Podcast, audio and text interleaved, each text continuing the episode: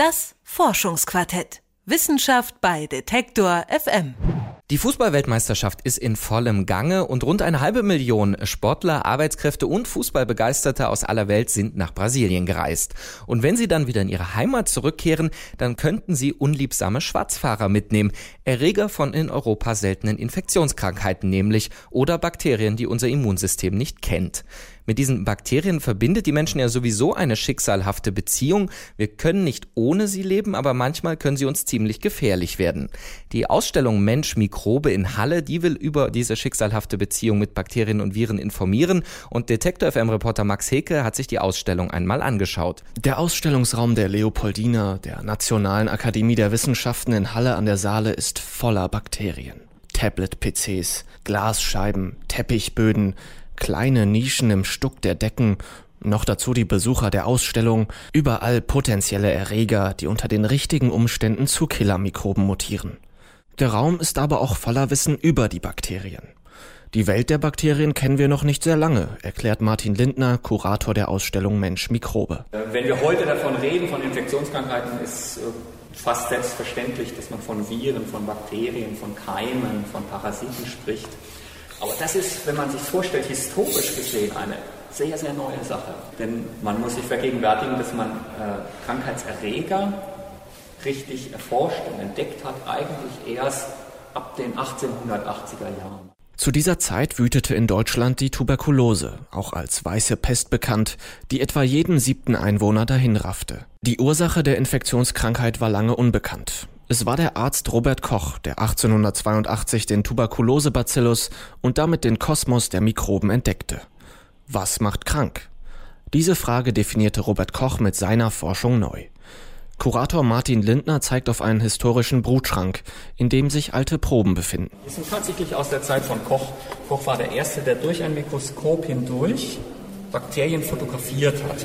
Und hier unten links, da sehen Sie so kleine weiße Fussel, so Würmchen, längliche Gebilde. Das sind Tuberkulosebakterien in tausendfacher Vergrößerung schon. In Deutschland und Westeuropa wurde die Tuberkulose erfolgreich verdrängt. Dennoch ist sie weltweit die häufigste Todesursache unter den Infektionskrankheiten. Rund 1,6 Millionen Menschen sterben jährlich an dem Erreger. Neben der Tuberkulose gibt es noch zahlreiche weitere Seuchenkrankheiten mit unterschiedlichen Auswirkungen. Die Pest, SARS, Syphilis und auch AIDS. In vielen Fällen sind es Tiere, die die Krankheiten übertragen. Kamele, Fledermäuse, Affen, um nur eine Auswahl zu nennen. Und auch der Mensch trägt Erreger mit sich und kann sie leicht weitergeben. In jüngster Zeit sind vor allem Krankenhäuser als Infektionsherde ins Zentrum der Aufmerksamkeit gerückt. Kurator Martin Lindner führt zu einem Exponat, bei dem ein Krankenhaus aus Playmobil nachgebaut wurde. Hier können Sie mal Knöpfe drücken, das ist immer schön, mal einen Knopf zu drücken und dann zu jeder Station in diesem Krankenhaus lesen, was für Hygiene-Risiken äh, es in einem Krankenhaus gibt. Krankenhausinfektionen sind ein ganz wichtiges Thema, gerade wenn viele alte und schwerkranke Menschen zusammen sind. Und was gegen solche Hygienerisiken getan werden kann. Äh, was immer wieder sich herausgestellt hat, dass die einfachste Methode eigentlich Krankenhausinfektionen zu vermeiden, ist eine gute Händehygiene. Man weiß, dass mindestens, mindestens ein Drittel, wenn nicht sogar die Hälfte aller Krankenhausinfektionen vermieden werden kann, wenn eine gute Händehygiene unter dem Personal herrscht.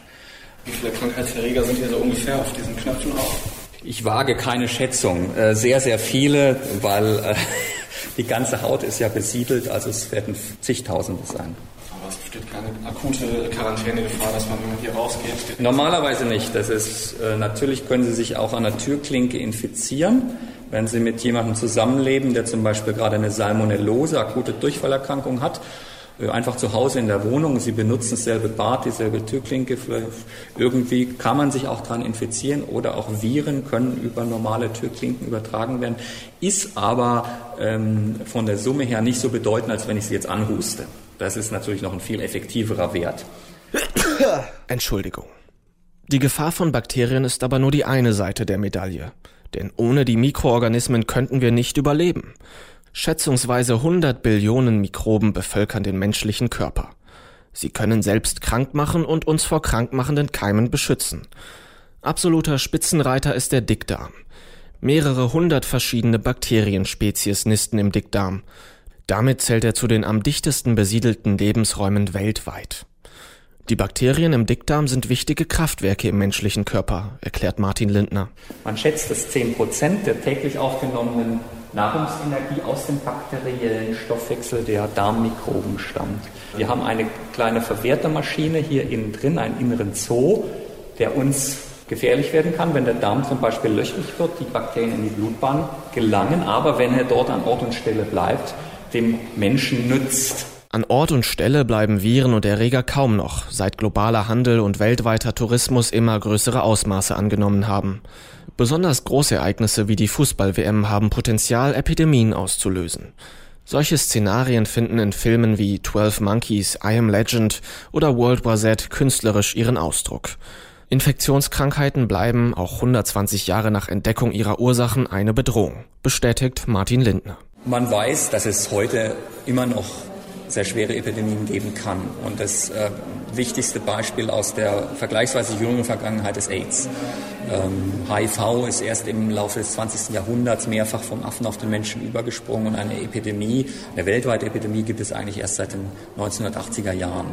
Weltuntergangsszenarien sind, glaube ich, nicht sehr realistisch, denn es gibt fast keine Infektionskrankheiten, die wirklich alle Menschen tötet. Es gibt immer äh, einen Prozentsatz der meistens auch relativ hoch liegt, der entweder nicht von der Krankheit betroffen wird oder bei äh, dem die Krankheit einfach nicht so schlimm verläuft. Nach all den Bildern, Grafiken und Informationen über Mikroben und sogar dem Kontakt mit einem Bakterium aus Stoff zwickt und kribbelt es überall auf und in mir.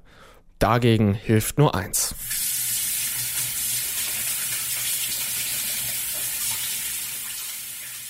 Das Forschungsquartett. Wissenschaft bei Detektor FM.